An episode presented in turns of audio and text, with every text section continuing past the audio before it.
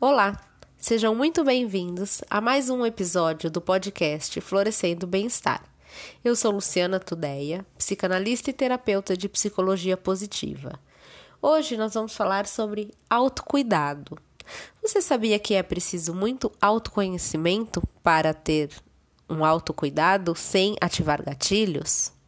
Quando você vê listas de tarefas de autocuidado em redes sociais, blogs, como você se sente?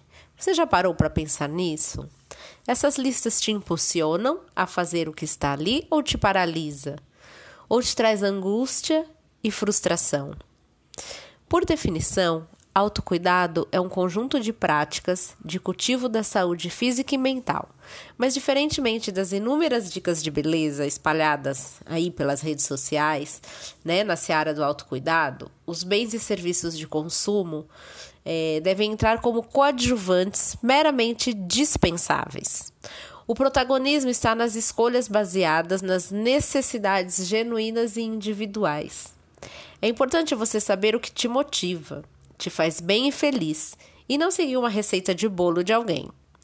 Diferente do que certos locais veiculam, o autocuidado não está diretamente associado ou limitado à rotina de cuidados estéticos. E para ser colocado em prática, exige que antes nos façamos uma pergunta: O que eu realmente preciso para ficar bem no dia a dia? A resposta dessa pergunta envolverá o exercício do autoconhecimento e uma mudança de mentalidade antes da transformação no comportamento. A dica é separar um tempo para reflexão. Pense na sua rotina, o quanto ela cumpre os seus objetivos e desejos. Coloque na balança o que te impede de atingir os objetivos e como você tem utilizado o seu tempo. Há tempo no seu dia para você exercer de alguma forma o autocuidado? Você está disposto a abrir mão de algo para isso? Mudar os hábitos de vida não é uma tarefa fácil. Exige força de vontade e determinação. Por isso, entenda que você não vai conseguir e não precisa colocar tudo o que deseja em prática da noite para o dia. Uma sugestão, uma sugestão é escrever uma lista com tudo o que deseja fazer em uma ordem de prioridade e aí seguir um passo de cada vez. Inclusive, para alguns, o autocuidado é o hábito de meditar ou acordar mais cedo para preparar o próprio café da manhã. Para outros, o segredo está em praticar exercícios físicos, consumir mais água, fazer terapia, sair com os amigos, fazer viagens, praticar a espiritualidade. Como pode ver, tem diversas maneiras e diversas coisas que podem ser colocadas em prática, mas o importante é que venha de uma vontade pessoal. Por isso digo que não existe autocuidado sem autoconhecimento. Afinal, o autocuidado é muito mais um convite para o autoconhecimento. É aquele momento só seu, seu tempo para você olhar para si e principalmente um momento de pausa. O fator principal é ver o que está desequilibrado e entender o que você está precisando. Muitas vezes, ver através de algum sintoma qual é a causa mais profunda. Esse processo de autoobservação leva a uma autoaceitação e entendimento dos seus processos e identificar o quanto você é único. Afinal, é quando a gente se percebe, se escuta, que a gente se decifra, que ouvimos as nossas reais necessidades do corpo e da mente. Aprender a lidar com os nossos sentimentos é uma maneira de praticar o autocuidado. Quantas vezes você se questionou por ser tão explosivo, por se sentir ansioso ou por perder a cabeça em determinada situação? Aprender a observar nossos sentimentos é fundamental, pois irá nos ajudar a ter uma maior clareza dos nossos comportamentos e mais, poderá nos ajudar a prever determinados comportamentos. Se você sabe que determinada situação lhe deixa ansioso, é algo que você pode só evitar. Desenvolver a autopercepção é também uma forma de autocuidado. É, ela é fundamental na prática do autocuidado. Podemos dizer que é a capacidade que a pessoa tem de olhar para dentro de si e se entender, e então usar o que aprendeu para melhor controlar suas emoções e circunstâncias. A autopercepção te ajuda a ter uma maior consciência dos seus sentimentos, das suas reações, te ajudando a tomar decisões muitas vezes menos impulsivas. Então comece prestando atenção, reflita sobre sua maneira de ser, de se comportar. Você irá descobrir muito sobre você.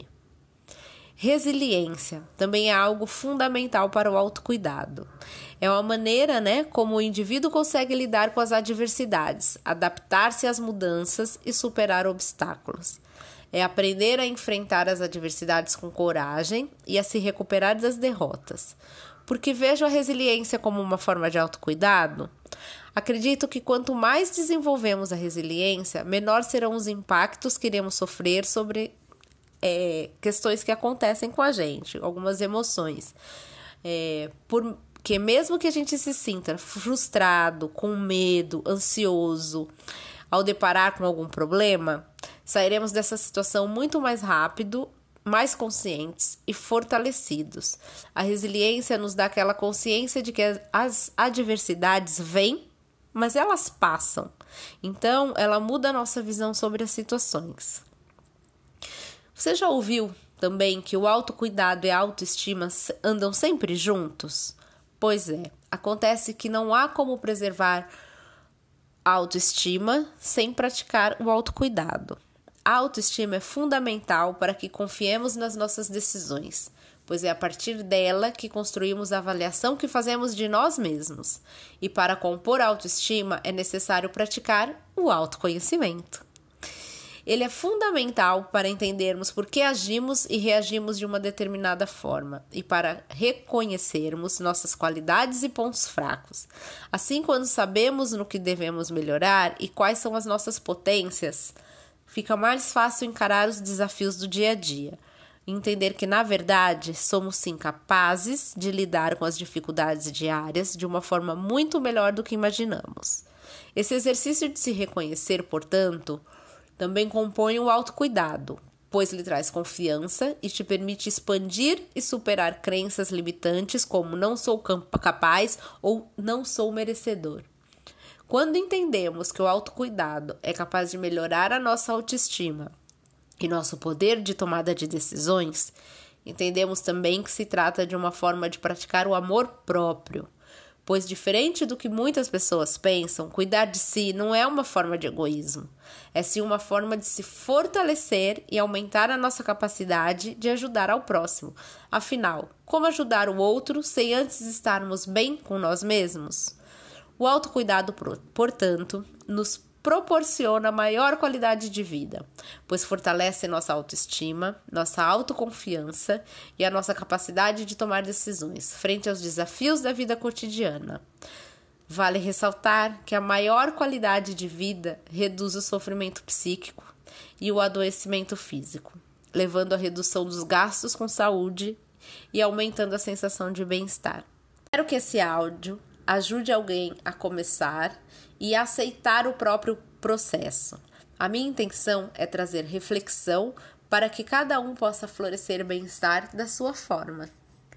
Por hoje é isso. Muito obrigada e até o próximo episódio.